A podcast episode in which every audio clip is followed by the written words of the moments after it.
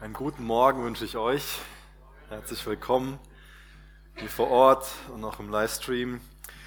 Ja, ihr dürft gerne, wie schon angekündigt, 1. Gründer 12 aufschlagen. Da geht es gleich noch mal ganz kurz um den letzten Vers und dann geht es in 1. Gründer 13 weiter. Ich denke, ähm, vielen von euch ist das Kapitel vielleicht so ein Begriff.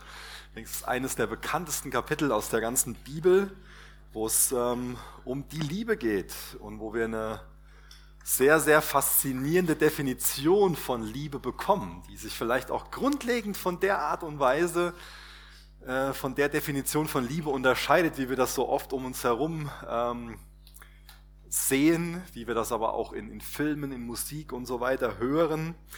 Ähm, ja, ich habe heute Morgen ganz ehrlich gesagt, es ist für mich ähm, ein bisschen widersprüchlich vom Gefühl her, darüber zu predigen, über das Kapitel. Auf der einen Seite fühle ich mich unwohl dabei, ähm, weil mir selbst vieles in dem eigenen Leben so fremd ist. Auf der anderen Seite bin ich total ähm, ermutigt, weil wenn wir in dieses Kapitel hereinsehen, ist es ja nicht nur so, dass wir uns diese Frage stellen, ob wir in der Art und Weise lieben und uns selbst sehen, hoffentlich in einem, in einem ehrlichen Selbstbild, sondern wir sehen ja Jesus in diesem Kapitel. Also wir schauen uns dieses Kapitel an und wir schauen Jesus direkt ins Gesicht, weil er genauso ist, wie es da beschrieben wird. Und auf diese Reise, dieses Spannungsfeld, das wünsche ich mir, dass ich euch damit hineinnehmen kann, dass wir uns sehen, unsere Liebe, auch unsere Unfähigkeit, unseren Mangel zu lieben. Und auf der anderen Seite Jesus, der die Liebe ist. Ich habe äh, bei einem Ausleger, ich weiß nicht mehr, wer das geschrieben hat, gelesen, dass wer sich dieses Kapitel durchliest, ähm, sich so eine, eine geistliche Sonnenbräune holt. Ich dachte, das passt ja sehr, sehr gut in den November, wo es draußen immer dunkler wird. Die meisten von uns schon so einen gewissen Vitamin D-Mangel haben. Dann kann es uns nur gut tun, wenn wir uns 1. Korinther 13 ansehen und uns wirklich direkt in die Sonne schauen. Ja. Ja, in Kapitel 12, 1. Korinther 12 geht es ja viel um das Thema Einheit. Es geht auch um das Thema Vielfalt, dass das so miteinander sich ergänzt und ausgeglichen wird. Und es geht ganz, ganz viel um das Wirken des Heiligen Geistes und um seine Gaben. Und da ist es so gut, so wichtig, dass Paulus inmitten von diesem Kapitel 12 und Kapitel 14, wo es so viel um die Gaben geht, und das, was man damit macht und wie man die ausübt und so, dass es da um diese Liebe geht. Denn wenn wir wirklich reif sein wollen, also wenn wir wirklich auf der einen Seite eine Einheit leben wollen, die aber auch in einer, in einer Vielfalt besteht, dann brauchen wir die Liebe. Sonst kommen wir so nicht miteinander aus. Ja? Ähm, Einheit ohne Liebe gibt es nur so eine Gleichförmigkeit, wo sich dann der Stärkste durchsetzt und alle anderen müssen genauso sein. Aber wenn Einheit und Liebe ergänzt wird, dann weiß man, wo drin man eins ist und worin man unterschiedlich ist und kann sich so stehen lassen und lieben. Und auch mit den Gaben.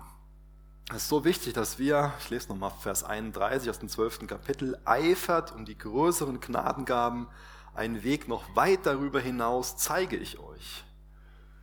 Das erscheint zwar erstmal komisch, wenn wir das lesen, diesen Satz, und wir meinen so, ja, Paulus, das hast du uns vorgestellt, was ähm, wir alles für Gaben bekommen, hast uns auch gesagt, dass jeder Christ auf jeden Fall eine hat, dass wir die einsetzen sollen und du beschreibst uns da die wunderbaren Geschenke und äh, machst uns da so richtig Bock drauf und ähm, äh, motivierst uns so dazu, dass wir das einsetzen wollen zur Auferbauung von den anderen und dann sagst du uns ganz am Ende so, und jetzt zeige ich euch einen Weg, der, der noch weit darüber hinausgeht. Und das ist so wichtig, dass wir verstehen, dass wir diese Geschenke auch nur als Geschenke für andere ausleben können, wenn, wenn diese, diese Gefäße, diese Gaben mit Liebe gefüllt sind. Und das ist eine riesengroße Herausforderung. Und es ist so wichtig, dass wir uns damit auseinandersetzen, was Liebe wirklich ist. Dass wir uns damit auseinandersetzen, woher wir Liebe bekommen können und was es wirklich bedeutet, zu lieben unheimlich relevant für uns, ich glaube für alle Beziehungen, in denen wir auch so stehen. Für unsere Ehen, für die Eltern-Kind-Beziehungen, zwischen Geschwistern, auf, auf der Arbeit, zu Nachbarn hin. So wichtig, immer wieder zu fragen, was bedeutet es zu lieben. Und so kann der Text auch sehr, sehr seelsorgerlich für uns sein. Und ich glaube, wenn wir den Text ernst nehmen und ähm, lernen, selbst danach zu leben, wenn wir ihn für uns erstmal ernst nehmen, dann hat er auch das Potenzial, Ehen zu retten, hat er das Potenzial, dass Eltern-Kind-Beziehungen so wiederhergestellt werden und dass auch Geschwister sich wieder versöhnen. Für alle Beziehungen hat er, glaube ich, das Potenzial, die ähm, zu heilen, zu kitten. Aber ich glaube, nur dann, wenn wir in diesen Text hineinschauen und selbst bereit sind, dann danach zu leben. Und nicht, wenn wir gleich nach Hause gehen, am Tisch schon sagen, siehst du meine Frau, so und so musst du dich verhalten. Ja. Ich glaube, das kann nur gelingen, wenn wir erst bei uns anfangen. Bevor wir Vers 1 lesen, bete ich nochmal mit uns. Ja, Vater, danke, dass du die Liebe bist. Danke, dass du uns heute Morgen eingeladen hast, mit dir Gemeinschaft zu haben, in deinem Wort äh, zu gehen, dich gemeinsam anzubeten. Danke, dass du uns eingeladen hast, ähm, dass du heute Morgen auch wieder unser guter Hirte sein willst. Dass du dich um unsere Seelen kümmerst, um unseren Geist, auch um unseren Körper. Bitte ich, dass wir uns, uns dir zuwenden, dass wir das heute Morgen erleben, dass wir uns dir, der, der Sonne, zuwenden und dadurch deine, deine Wärme erfahren, aber auch deine Veränderung, dein, dein heilendes Eingreifen. Jetzt, wenn wir diesen Text lesen, dann, dann sehen wir so, so sehr, dass du anders bist, als wir es sind und wir freuen uns über dich und laden dich in unser Leben ein, dass du uns dir ähnlicher machst. Jesus, siehst die Beziehungen in unserem Leben, wo wir gerade drüber, ja, gerade drunter, drunter leiden, wo wir uns nicht geliebt fühlen, wo wir irgendwo total ähm, ja, fast krank dran werden. Ich bitte dich, dass du da hineinkommst und, und für Heilung, für Versöhnung sorgst und uns selbst dabei hilfst jetzt, dass wir uns dir zuwenden, dass wir deine Liebe empfangen, damit wir dann auch bereit sind, Liebe weiterzugeben, Herr. Amen. Ja, wir lesen aus 1. Korinther 13, aus Gottes Wort, die ersten drei Verse. Wenn ich in den Sprachen der Menschen und der Engel rede, aber keine Liebe habe, so bin ich ein tönendes Erz geworden oder eine schallende Zimbel. Und wenn ich Weissagungen habe und alle Geheimnisse und alle Erkenntnis weiß, und wenn ich allen Glauben habe, so dass ich Berge versetze, aber keine Liebe habe, so bin ich nichts. Und wenn ich alle meine Habe zur Speisung der Armen austeile und wenn ich meinen Leib hingebe, damit ich Ruhm gewinne, aber keine Liebe habe, so nützt es mir nichts. Die Korinther, die waren ja ziemlich ähm, in diese geistlichen Gaben verliebt, könnte man sagen. Vor allen Dingen diese Gabe der Zungenrede, das war so eine Sache, wo sie sich sehr nach ausgestreckt haben und was sie, was sie sehr exzessiv auch benutzt haben in ihren Gottesdiensten. Und Paulus konfrontiert sie hier damit, dass es, wenn sie die Gabe nicht in Liebe ausüben, wenn das nicht das, das Motiv dahinter ist, dass das dann alles nur wie, wie Geplapper ist, wie hohles Gerede. Ohne Liebe ist es bedeutungslos, diese Gabe auszuüben. Ich habe dir schon mal an eurem Auto einen Anhänger hinter euch hergezogen, der leer war und seid über eine holprige Straße gefahren.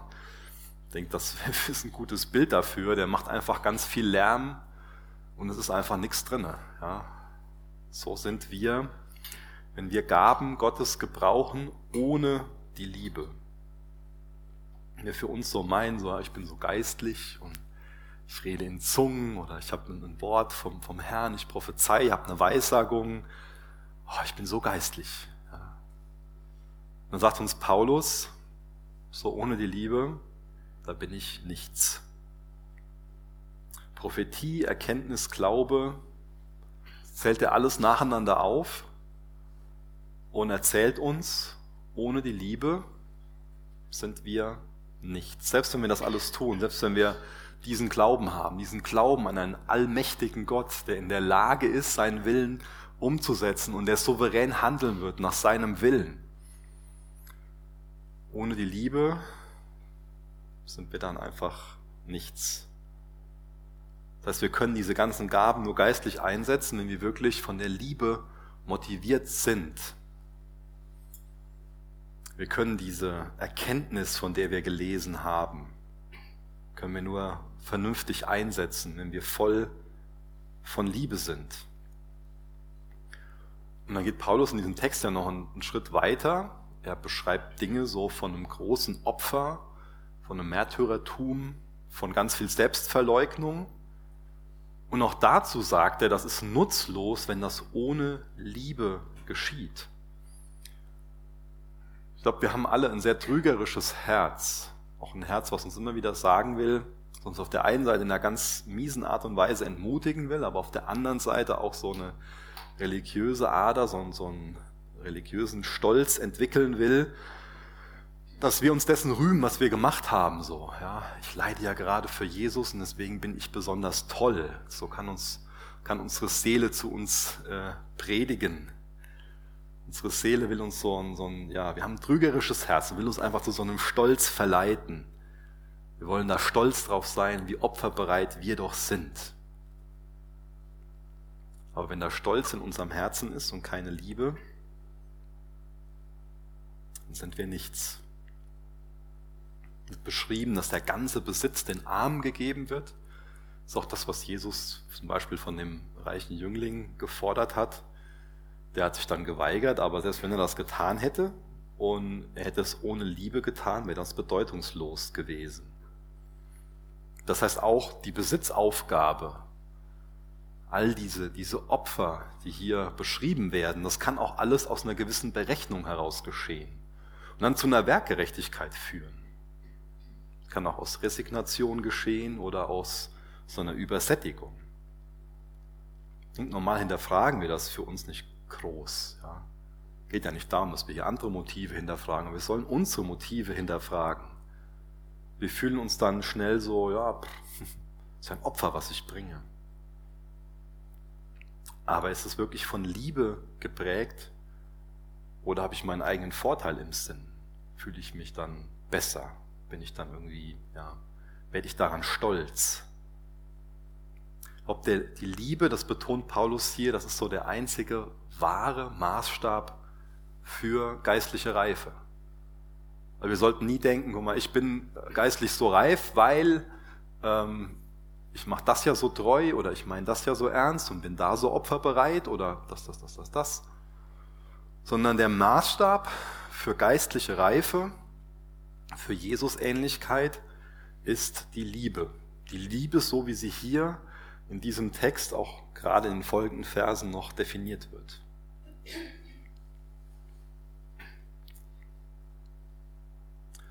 Das ist so der Hauptbeweis für christliche, für geistliche Reife. So eine wachsende Liebe zu Gott, eine wachsende Liebe zu seinem Volk und auch eine wachsende Liebe für Menschen, die verloren sind.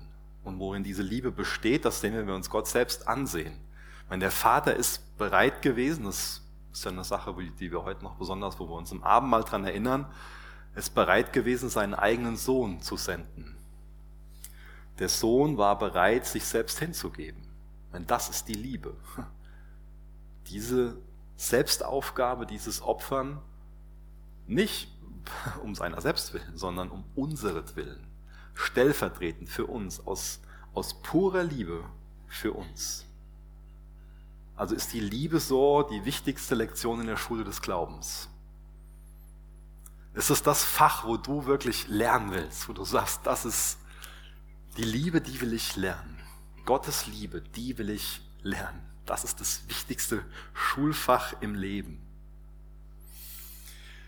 Ich finde es aber auch wichtig zu, zu bedenken, ähm, wenn wir jetzt dieses Wort nichts so häufig gehört haben, ähm, dass wir nicht dadurch irgendwie damit aufhören, ähm, unsere Gaben einzusetzen. Also auch wenn wir jetzt aus eigensüchtigen ähm, oder aus religiösen Motiven irgendwie ähm, eine Patenschaft für Kinder übernommen haben, die dadurch was zu essen haben, die Schule gehen können. Ähm, ich meine, das kommt trotzdem bei denen an und die haben was davon. Aber für unseren Charakter ist es halt nicht gut, das in der Art und Weise zu machen, weil er sich von dem von Jesus entfernen wird. Oder auch mit anderen ähm, Gaben, wir sollten uns nicht darin entmutigen lassen, die weiterhin einzusetzen, auch wenn wir irgendwo Lieblosigkeit da in uns erkennen, sondern sollten weiterhin das Jesus bekennen und einsetzen, um darin zu reifen, um Jesus ähnlicher zu werden, um weiterhin in der Abhängigkeit zu Jesus zu wachsen. Und jetzt sehen wir uns Vers 4 bis Vers 7 an. Da wird dann die Liebe mit Inhalt gefüllt, definiert. Die Liebe ist langmütig. Die Liebe ist gütig. Sie neidet nicht. Die Liebe tut nicht groß. Sie bläht sich nicht auf. Sie benimmt sich nicht unanständig. Sie sucht nicht das ihre. Sie lässt sich nicht erbittern. Sie rechnet Böses nicht zu. Sie freut sich nicht über die Ungerechtigkeit, sondern sie freut sich mit der Wahrheit. Sie erträgt alles. Sie glaubt alles. Sie hofft alles. Sie erduldet alles. Da bekommen wir also beschrieben, was es wirklich bedeutet, zu lieben. Und ich denke, diese, diese Definition, diese Beschreibung von Liebe, die unterscheidet sich schon sehr zu dem, was wir vielleicht oft so durch unsere Kultur geprägt von Liebe ähm, verstehen. Vielleicht ist Liebe für uns oft in allererster Linie etwas, wo wir meinen, ähm, ja, Liebe ist so ein Gefühl, ist so ein Gefühl, was der andere bei mir erzeugen muss, durch die Art und Weise, wie er sich verhält. Vielleicht ist das oft so ein, ein Denken, was wir in unserer Kultur haben. So, ich will geliebt werden, ich will dieses Gefühl der Liebe haben und deswegen muss der andere so und so sich verhalten. Dafür ist der andere verantwortlich, dass der das in mir weckt, dieses Gefühl, dass er mir das gibt. Und hier wird die Liebe als was anderes beschrieben. Hier wird die Liebe ja nicht in erster Linie als ein Gefühl beschrieben, sondern hier wird die Liebe beschrieben durch Dinge, die wir tun. Es ist also ein Handeln, was hier beschrieben wird. Es ist also eine Liebe, die auch liebt, ohne sich zu verändern. Es ist eine Liebe, die sich selbst verschenkt. Es ist eine Liebe, die gibt, ohne berechnend zu sein, also ohne eine Gegenleistung zu fordern, zu erwarten.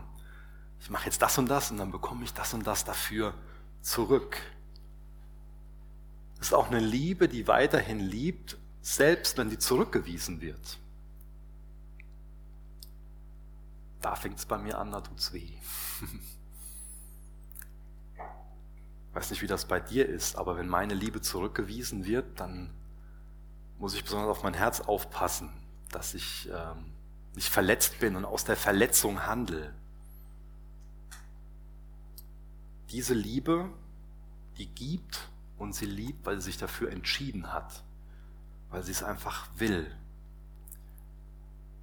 Sie verlangt keine Zurückzahlung, sie erwartet keine Zurückzahlung so von der gegebenen Liebe, sondern sie gibt, weil sie liebt. Sie liebt nicht, um zu empfangen. Das Wort hat also sehr wenig erstmal mit Gefühlen zu tun, sondern viel mit Selbstverleugnung um eines anderen willen. Ich habe gar nichts gegen Gefühle, ich mag Gefühle, aber mir ist es wichtig, das Wort Liebe so zu definieren, wie es, wie es hier definiert wird. Wir gebrauchen das Wort Liebe ja auch sehr vielfältig so. Vielleicht sagst du für dich so, ich liebe Fußball und ich liebe die Farbe Rot. Aber das, was Paulus hier beschreibt, das geht ja viel weiter, als eine Liebe zu Fußball oder zu Farbe Rot gehen kann. Ja? Ist das ja nur so ein kleines Teelicht und das, was Paulus beschreibt, ist einfach so stärker als, als die Sonne im Vergleich. Und Paulus besteht darauf, dass diese Liebe wirklich das, das Wesentliche für einen Nachfolger von Jesus ist. Diese Liebe, die zeigt sich in Langmut und in Güte. Also immer wieder wird nicht beschrieben, wie sich diese Liebe anfühlt, sondern Paulus beschreibt uns, wie sich diese Liebe im Handeln zeigt, in einer konkreten Tat ausdrückt. Und das macht Paulus nicht nur hier an dieser Stelle, sondern das ist in der ganzen Liebe so, dass die, in der ganzen Bibel so, dass die Liebe als eine Handlung beschrieben wird auch als so eine bedingungslose Verpflichtung, als ein wirkliches Versprechen, das nicht gebrochen wird. So wahre Liebe zeigt sich immer in Taten. Ich denke, wenn Gottes Liebe so in uns ist, dann werden wir denen gegenüber, die uns ärgern und verletzen, auch langmütig sein. Dann sind wir nicht darauf bedacht, dass wir uns irgendwie ähm, rächen können. Wir sind vielleicht in der Lage, irgendwie dem anderen was dafür heimzuzahlen, aber einfach aus Barmherzigkeit, aus Langmut nutzen wir nicht die Gelegenheit, die sich dazu bietet. Oder rächst du dich, ähm, sobald du die Gelegenheit dazu hast, für das Unrecht, was dir scheinbar widerfahren ist. Langmut, das beschreibt so einen langen Atem, dass jemand was geduldig erträgt, wenn er provoziert wird, wenn er gekränkt wurde. 1. Thessalonicher 5, Vers 14 beschreibt gut dieses geduldige Verhalten in der Gemeinde. Da lesen wir, weist die zurecht, die ein unordentliches Leben führen, ermutigt die Ängstlichen und nehmt euch der Schwachen an und seid geduldig mit allen. Daran wollen wir uns echt orientieren. Und außerdem ist die Liebe gütig. Auch das beschreibt wieder Handlung. Man wendet sich dem anderen aufrichtig zu, freundlich, helfend. Wer gütig ist, der, der geht auf den anderen ein, der nimmt so an seinen Freuden und auch an seinem Leid wirklich aufrichtig Anteil. Also es zeigt sich immer wieder in Taten. Und als nächstes werden ja acht Dinge beschrieben, wie die Liebe nicht ist. Als allererstes wird Neid aufgezählt. Neid ist auch eine sehr schädliche Sache. Neid fängt vielleicht oft durch Vergleiche an.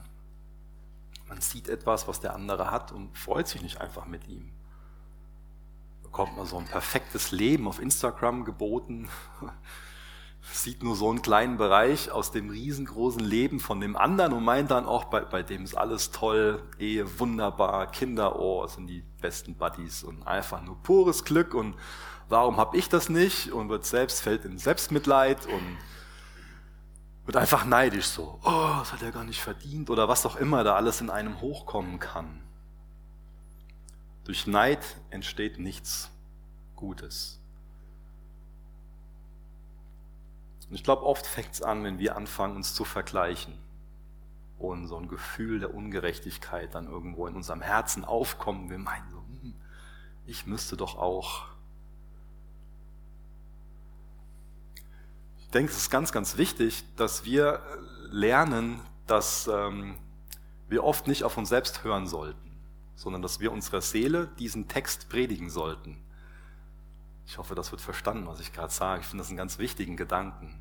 Unsere Seele predigt oft zu uns selbst. Ich glaube, wir reden oft mit uns, ohne dass uns das so bewusst ist. Also es kommen viele Gedanken aus unserem Herzen hoch. Das ist das bessere Bild. Es kommen viele Gedanken aus unserem Herzen und wir sollten ein klares, ein klares Sinn haben und uns selbst predigen. Und immer wieder, auch 1. Korinther 13, selbst zu unserem eigenen Herzen predigen, damit die Lügen, die aus unserem Herzen hochkommen, einfach aufgedeckt werden und dadurch nicht der Neid irgendwo wachsen kann, sondern immer wieder diese bewusste Entscheidung kommt für ein Verhalten, was dieser Liebe entspricht. Neid. Die Liebe, die sieht ihren, die, ähm, die ja, ist nicht so, dass die immer ihre, ihre eigenen Auffassungen und Vorlieben als das Wichtigste ansieht. Die Liebe tut nicht groß. Sie stellt sich also nicht zur Schau. Dieser Liebe ist es egal, wenn man anonym bleibt, wenn man jetzt nicht so im Rampenlicht steht, wenn nicht die Anerkennung für das kommt und man meint, dafür habe ich das doch verdient. Die Liebe prahlt nicht, ist also nicht so aufschneiderisch, nicht arrogant. Sie führt sich nicht wie so ein Schwätzer und Prahlhans auf. Ich hätte ja heute auch die Predigt anfangen können und sagen können, liebe Geschwister, heute geht es um Liebe. Natürlich klar, wer was zu dem Thema zu sagen hat. Ihr könnt jetzt mal den Text lesen und müsst da nicht Liebe lesen, sondern könnt da meinen Namen einsetzen. Der Michael ist langmütig. Der Michael ist gütig. Er neidet nicht. Michael tut nicht groß. Das funktioniert nicht, aber es funktioniert auch mit deinem Namen nicht. Setz mal deinen Namen ein. Aber am Ende von der Predigt spätestens werden wir sehen, welchen Namen wir da einsetzen können. Und es wirkt nicht total komisch und befremdlich. Es wird ja einem schlecht dabei, wenn man das macht, oder? Also, oh.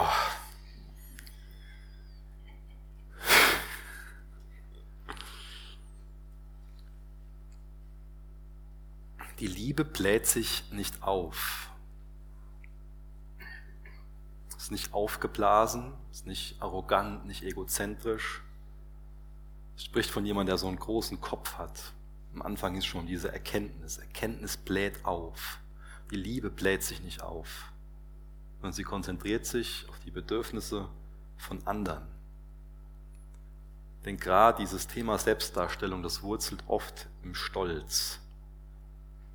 Und vielleicht ist der schlimmste Stolz sogar der geistliche Stolz. Wenn man sich selbst für so, ich habe so viel Erkenntnis, so viel Erfahrung, ich bin so reif, ich bin so geistlich. Die Liebe bläht sich nicht auf. Und als nächstes, die Liebe benimmt sich auch nicht unanständig. Die Liebe hat also Manieren, sie ist kultiviert. Und auch das wieder im Sinne von, von Christus, nicht im Sinne von dieser Kultur. Denn manches, ähm, was die Korinther gemacht haben in ihrer Kultur, das war völlig daneben. Wir sehen ja ganz viel Kritik daran, dass die sich quasi von Paulus, dass sie sich kultiviert verhalten, also so wie die Kultur um sie herum verhalten und sich Christusgemäß verhalten sollen. Also bei unanständig geht es nicht um den Maßstab der Welt, sondern es geht um Christus. Und die Liebe, sie sucht nicht das ihre. Philippa 2, 4. Jeder von euch soll nicht nur auf sein eigenes Wohl bedacht sein, sondern auch auf das der anderen. Das sehen wir immer wieder. Genauso ist Christus. Genauso ist unser Jesus. Ähm, Zitat von Clark, der hat gesagt, der Mensch ist kein Christ, der nur um sein eigenes Glück besorgt ist und sich nicht darum kümmert, wie es der Welt geht, damit es ihm gut geht. Die Liebe ist also nicht selbstsüchtig. Sie ist nicht narzisstisch auf sich selbst fixiert. So der Maßstab ist nicht der eigene Vorteil. Was bringt mir das? Was habe ich davon? Und trotzdem ist mir auch hier jetzt wieder wichtig zu betonen, in Philippa 2, Vers 4 haben wir gelesen, nicht nur. Ähm, das könnte jetzt einen auch zu so einer völligen Selbstaufgabe motivieren, dass man meint, ich muss jetzt immer machen, immer machen. Und trotzdem gibt Gott uns auch sowas wie einen Sabbat. Ja? Gibt uns auch Gebote, dass wir selbst in so einem Rhythmus leben sollen. Ähm, aber ich denke, das ist, ja, ist mir wichtig zu betonen. Das bedeutet, dass, dass dieses Feld fällt nicht damit hinein, diese Art und Weise, wie auch Gott uns Gebote gibt, ähm, die wichtig sind für, für uns, für unser geistliches Leben, die, die für unsere Seele wichtig sind. Dass wir bei allem Tun auch Zeiten haben, wo wir wirklich bei Gott zur Ruhe kommen und uns neu von ihm erfüllen lassen. Das sollen wir natürlich nicht aufgeben. Das ist wichtig, damit wir weiterhin so Menschen sein können, die lieben können nicht weiterhin. Das ist das Grundlegende dafür. Ich glaube, ohne das, ohne diese, diese Zeit der Ruhe und des Friedens bei Gott, wo wir in seinem Wort sind, nicht um mehr Erkenntnis zu erlangen in erster Hinsicht, sondern um Jesus zu begegnen, um ähm, einfach vor seinem Angesicht zu sein, um, um ihm unser Herz zu bringen und, und von ihm erfüllt zu werden. Das ist das Wesentliche für diese Liebe. Die kann nur daraus fließen aus dieser Zeit mit ihm. Und diese Liebe, die lässt sich nicht erbittern. Lässt sich vielleicht auch nicht provozieren. In der Richtung könnte man das auch deuten. Mir fällt es einfach, mich, mich über Menschen zu ärgern. Mein irgendwie, ja, ist jetzt nur lästig. Auch Mose hat sich sehr geärgert und deswegen hat er im Endeffekt das verheißene Land verpasst. Liebe lässt sich nicht provozieren. Die Liebe, sie rechnet Böses nicht zu. Wörtlich übersetzt bedeutet das, die Liebe bewahrt nicht die Erinnerung an das Unrecht, das ihr widerfahren ist. Ich habe mal ein Zeugnis von einer Person gehört, die beschrieben hat, dass sie längere Zeit Buch geführt hat über jedes Unrecht, was ihr widerfahren ist. Also wenn du eine Anleitung zum Unglücklichsein bekommen willst, kannst du heute Morgen lernen, das will ich dir mit auf den Weg geben. Wenn du unglücklich werden willst, dann schreib dir alles auf, wo du dich von anderen verletzt fühlst und feier das jeden Abend. Sorry, das war jetzt ein bisschen ironisch. Ähm.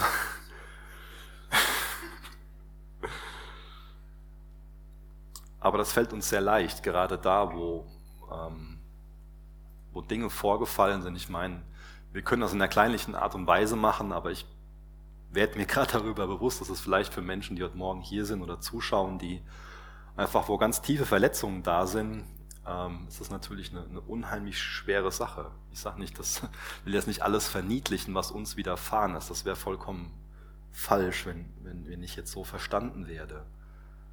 Ich weiß das ja von, von mir selbst, dass es ähm, oft einfach ein, ein schwerer Kampf ist an den Punkt zu kommen, bereit zu sein, vergessen zu wollen und, und wirklich zu vergeben.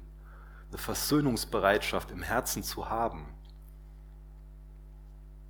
Aber Gott kann dir dabei helfen und er kann dir nicht nur dabei helfen, er wird dir dabei helfen. Wenn du ihm dein Herz bringst und ihn darum bittest, dann wird dir Gott dabei helfen. So ist er.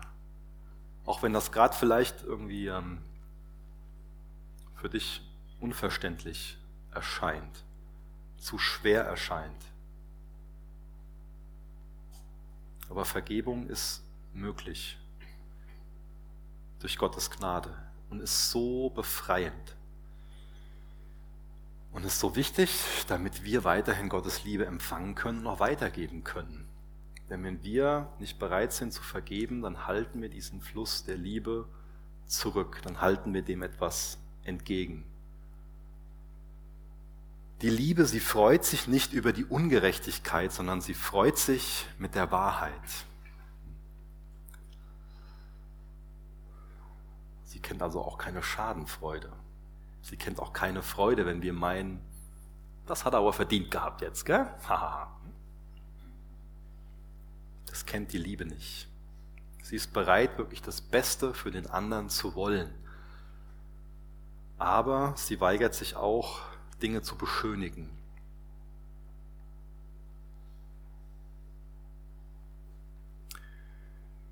Sondern sie freut sich mit der Wahrheit. Die Liebe ist rein und gut wie die Wahrheit. Vielleicht ist so ein Drama unserer Zeit, dass es vor allen Dingen wichtig, als wichtig wahrgenommen wird, wie sich etwas anfühlt. Oft ist es total egal, oder anders ausgedrückt, oft ähm, spielt es für uns gar keine Rolle, was objektiv passiert ist.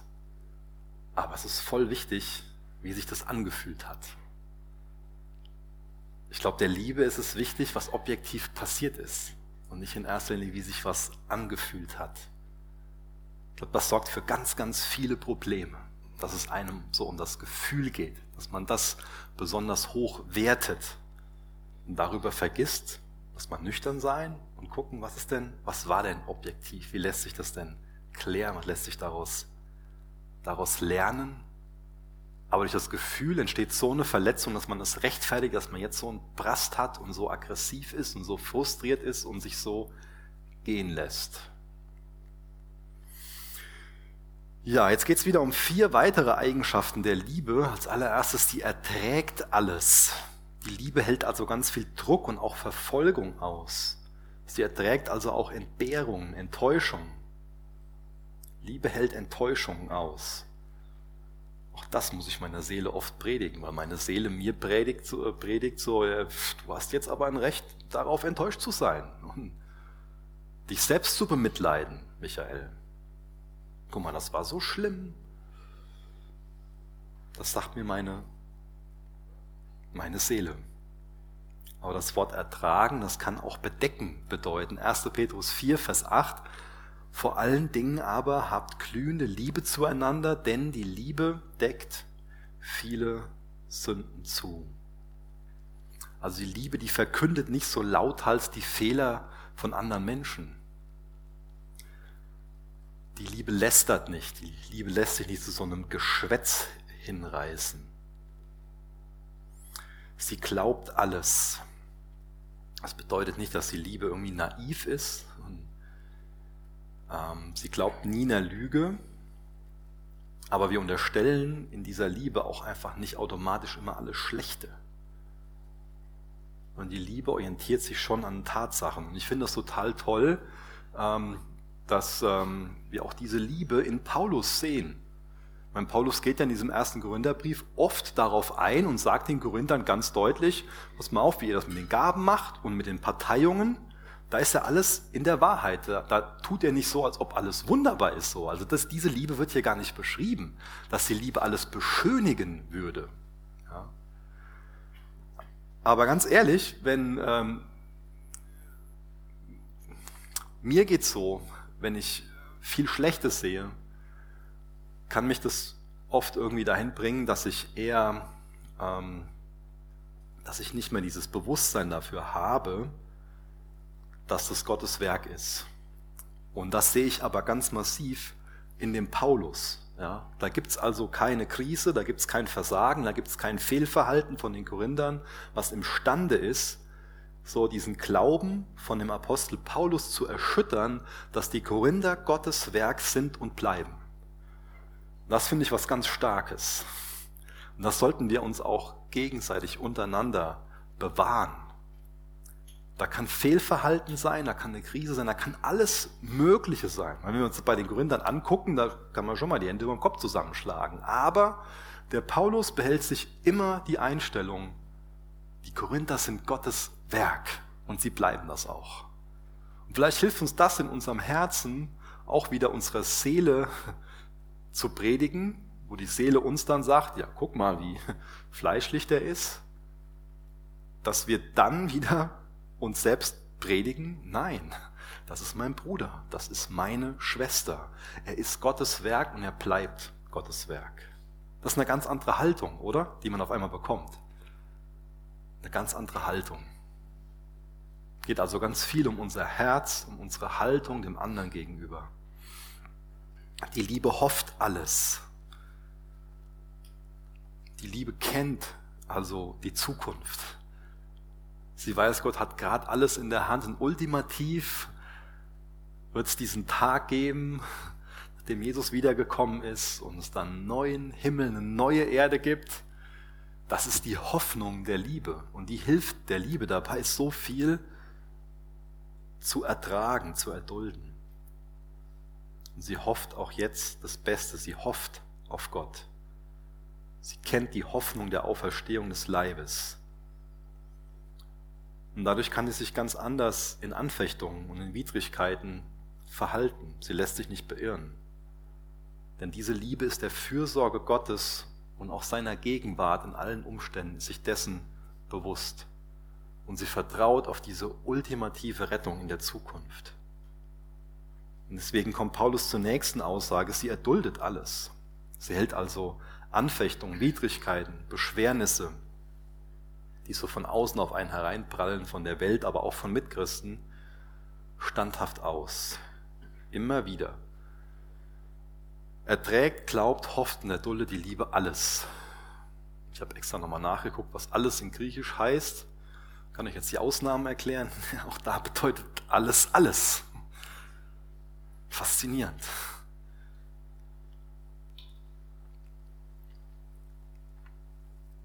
Und ich habe eben schon mal so komisch meinen Namen da eingesetzt, aber den Namen, den wir wirklich da einsetzen können, ist der Name von, von Jesus. Wenn wir das mal machen. Jesus ist langmütig. Jesus ist gütig. Jesus neidet nicht. Jesus tut nicht groß. Er bläht sich nicht auf. Er benimmt sich nicht unanständig. Jesus sucht nicht das Seine. Jesus lässt sich nicht erbittern. Er rechnet Böses nicht zu. Er freut sich nicht über die Ungerechtigkeit, sondern er freut sich mit der Wahrheit. Jesus erträgt alles. Jesus glaubt alles. Jesus hofft alles. Jesus erduldet alles.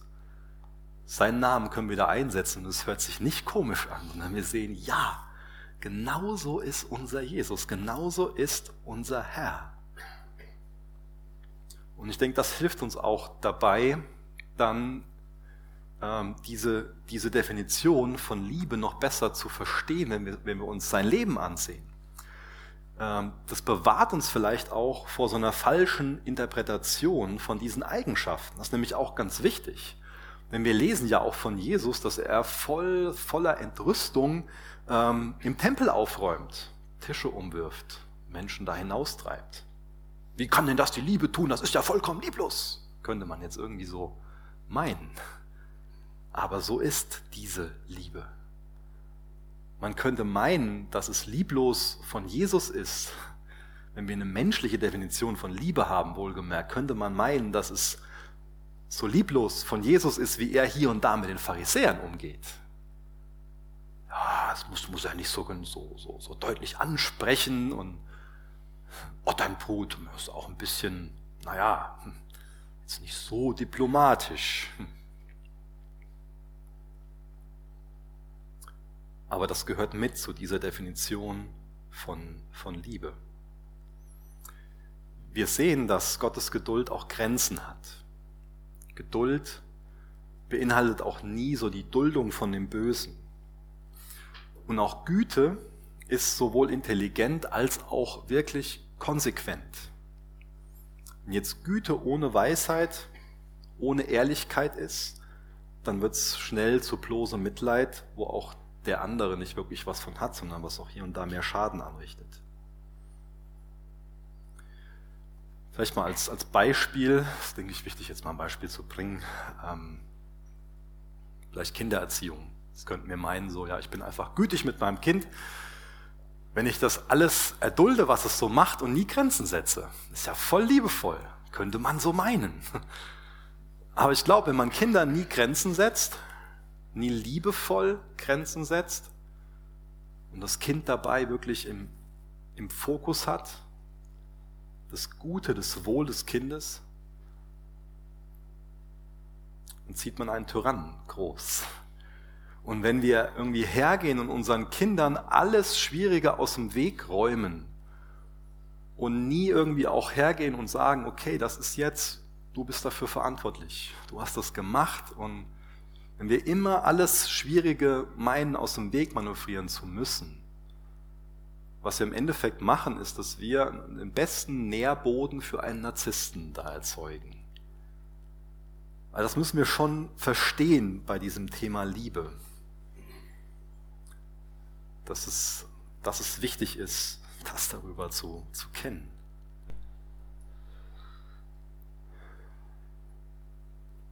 Güte. Oder auch das Thema Eifersucht.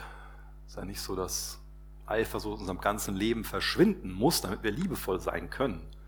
Jetzt angenommen, dein Ehepartner brennt mit, mit dem Geliebten, der Geliebten durch. Das wäre ja komisch, wenn du nicht eifersüchtig bist. Ja? Dann würdest du die Person auch nicht lieben, glaube ich, wenn da keine Eifersucht wäre.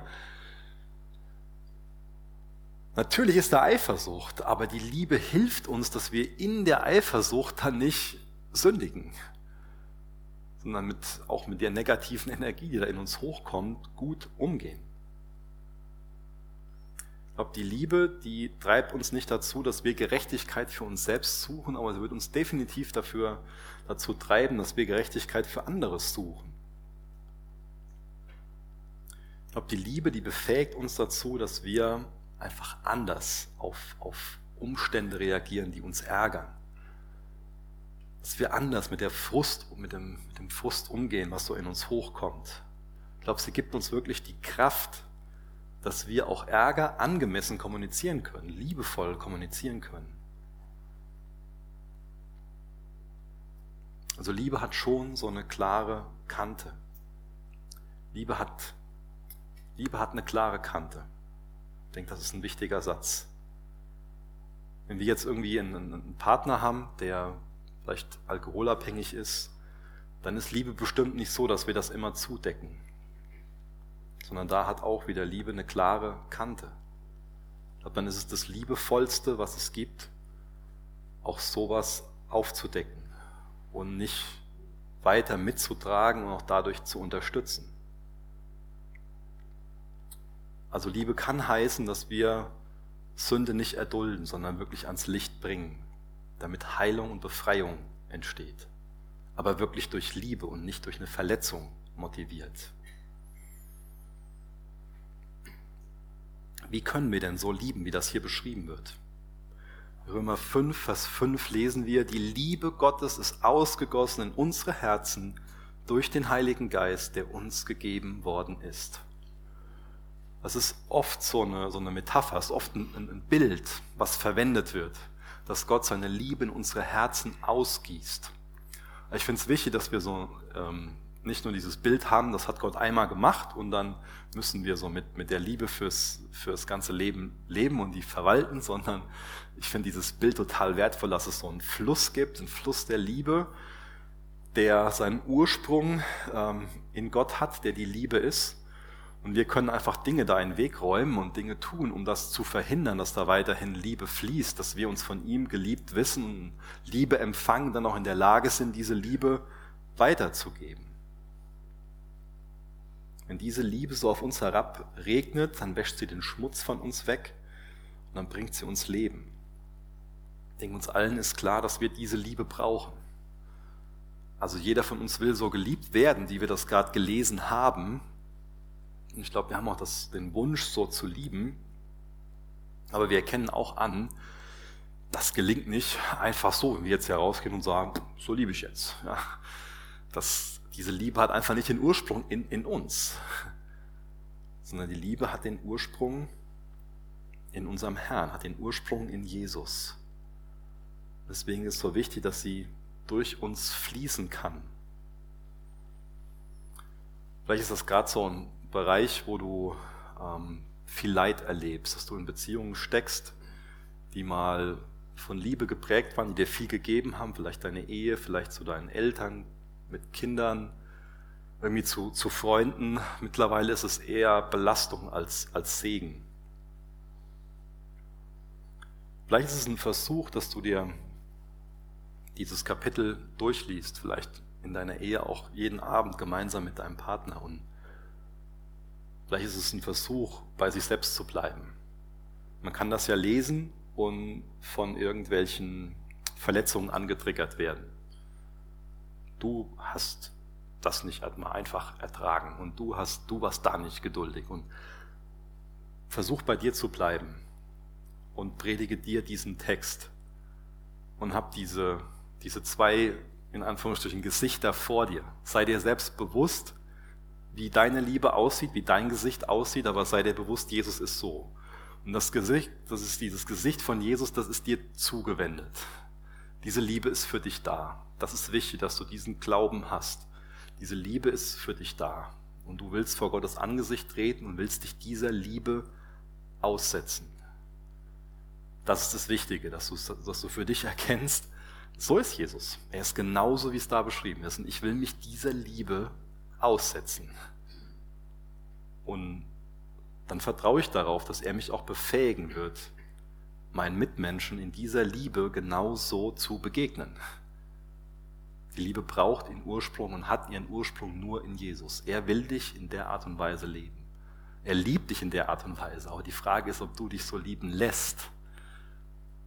Und dann kann er es auch durch dich tun. Wenn du dir Zeiten nimmst der Ruhe oder wie heute Morgen sein Angesicht suchst, wenn du aber auch für dich persönlich Zeiten hast, wo du dir klar bist, ich muss diesen ganzen, diesen ganzen Neues, diese ganzen Geräusche um mich herum, diesen ganzen Lärm um mich herum, den muss ich abschalten. Ich mache mein Handy aus, bin da nicht mehr auf Empfang, damit ich einfach auf Empfang bin für, für seine Liebe und ich ziehe mich da raus und ich will Gemeinschaft haben mit ihm, um mich dieser Liebe auszusetzen, diesem Fluss der Liebe, damit das wieder mehr in, in, in Fluss kommt. Da ist Liebe der Schlüssel. Liebe ist der Schlüssel zu so einer erfüllten Nachfolge Jesus hinterher und auch zu einer glücklichen Ehe, zum guten Vater sein und sich für alles. Liebe ist der Schlüssel. Die Liebe, wie sie hier definiert ist, das ist der Schlüssel. Und ich glaube, es fängt damit an, dass wir uns bewusst werden, ohne Jesus können wir so nicht lieben. Das ist das Erste. Ohne Jesus geht das nicht. Aus mir selbst daraus kann ich das nicht. Und dass wir uns dann ihm zuwenden und verstehen, Jesus liebt mich so und mit ihm kann ich. In ihm ist mir das möglich, weil er das dann tut. Und dann ist es wichtig, dass wir unsere Sünde bekennen, dass wir die bewusste Sünde, die in unserem Leben ist, die uns klar ist, dass wir ihm das bringen. Und dass wir auch bereit sind zu vergeben. Weil ansonsten sind das Dinge, die diesen Fluss einfach unterbrechen. Und dass wir dann bereit sind, im Geist zu wandeln. Die Frucht des Geistes ist die Liebe. Galater 5, Vers 22, 23. Bereit sein, im Geist zu leben. Immer wieder diese Entscheidung für die Liebe. Immer wieder Jesus einladen, bitte hilf mir genau das zu praktizieren. Und es bedeutet zum Endeffekt, sich selbst zu sterben. Und das tut weh. Das ist was, was wirklich weh tut. Ich weiß nicht, ob du schon mal jemanden darin begleitet hast, zu sterben, aber das ist ein ganz heftiger Prozess. Der ist voll Trauer erfüllt und voll von unterschiedlichen Gefühlen, von Riesenspannungen und und ich glaube, Jesus weiß genau, warum er uns in dieses Bild mit hineinnimmt und uns sagt, wir sollen uns selbst sterben. Weil so lieben können wir nicht, ohne dass wir uns selbst sterben und in Christus leben. Ich will das nicht beschönigen. Sterben ist nichts Schönes. Aber es ist was Wunderschönes, Jesus ins Gesicht zu sehen und ihm ähnlicher zu werden. Dürft gerne mit mir aufstehen, ich will noch mit uns beten. Jesus, danke, dass wir dir heute Morgen ins Gesicht schauen durften. Und danke, dass du dein Angesicht, dass es uns entgegengewandt ist. Und dass du uns mit dieser Liebe, dieser selbstaufopfernden Liebe, dieser bedingungslosen Liebe liebst. Danke, dass du dich dazu entschieden hast. Jesus, tut uns so gut, dass wir uns daran erinnern.